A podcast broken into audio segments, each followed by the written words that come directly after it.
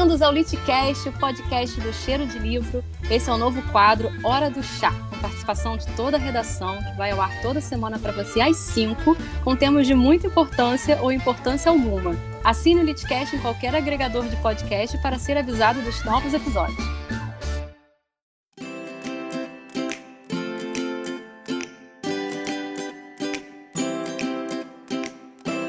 Eu tô aqui com a Prol. Oi. E a hora do chá hoje é para falar das nossas estantes. Prol, eu quero saber, como é que você arruma a sua estante?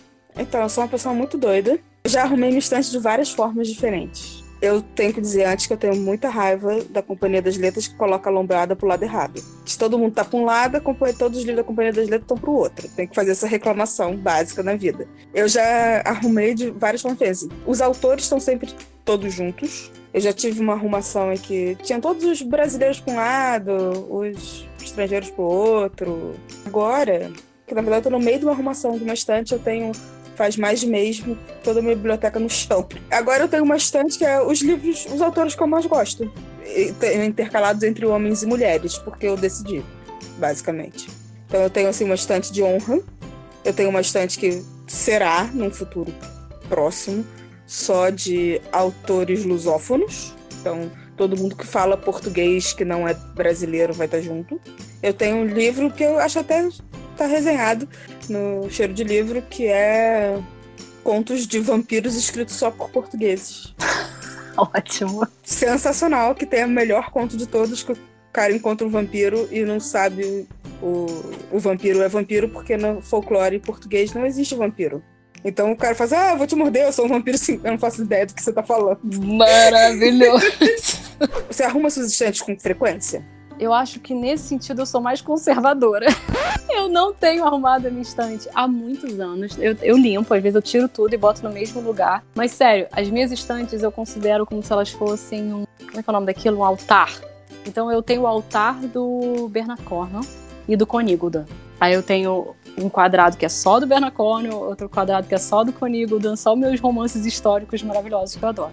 E o altar de baixo tem Harry Potter, tudo que é Harry Potter, até livro de cinema, com foto, com bastidores da série, estão todos ali, com canecas de Harry Potter, com bonequinhos de Harry Potter. E aí tem o altar do Senhor dos Anéis, do Tolkien, tudo que é Tolkien, com bonequinhos também, com livros de RPG, etc.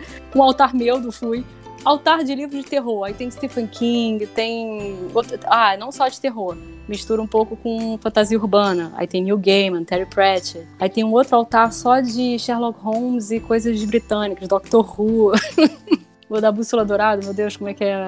Como assim, Felipe Pullman, um dos meus favoritos. E tem o altar também dos nacionais. É só livro dos nacionais, etc. E os clássicos. Aí tem o clássico pra caramba, inclusive conto de fadas e clássicos de vários países. Eu tenho uma estante só de biografias, tenho uma só de história do Brasil.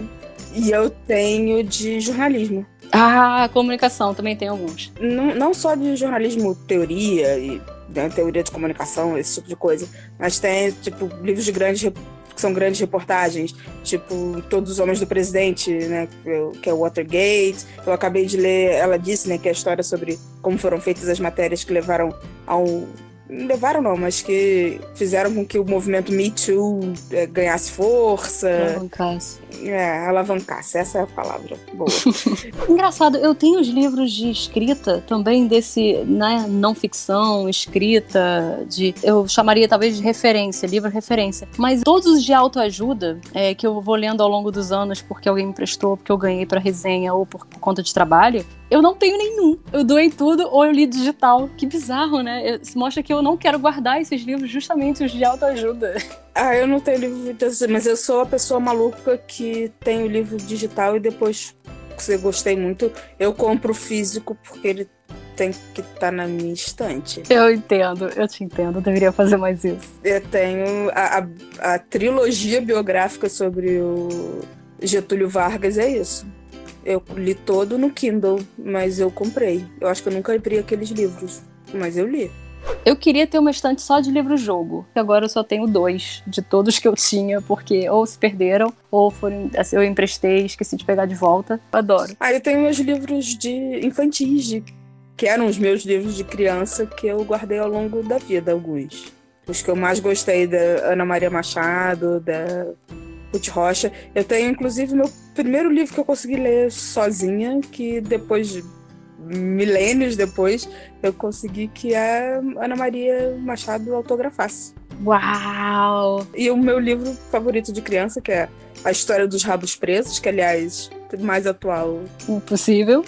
da Ruth Rocha, que também é autografado. Ah, é, meus livros autografados, eles têm um cantinho especial. Eu tenho um cantinho só do, dos, dos amigos autores lá, viu? Fui e tá lá. Esse cantinho do Nacional é quase todo autografado, é o meu.